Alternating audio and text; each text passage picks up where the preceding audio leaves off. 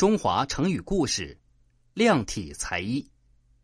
南北朝时期，齐国人张荣才能出众，官居高位，但是生活简朴，反对奢侈浪费，深受齐太祖的器重。有一次，齐太祖为了表示对张荣的赞赏，专门派人给他送去一件衣服，并带去一道诏书。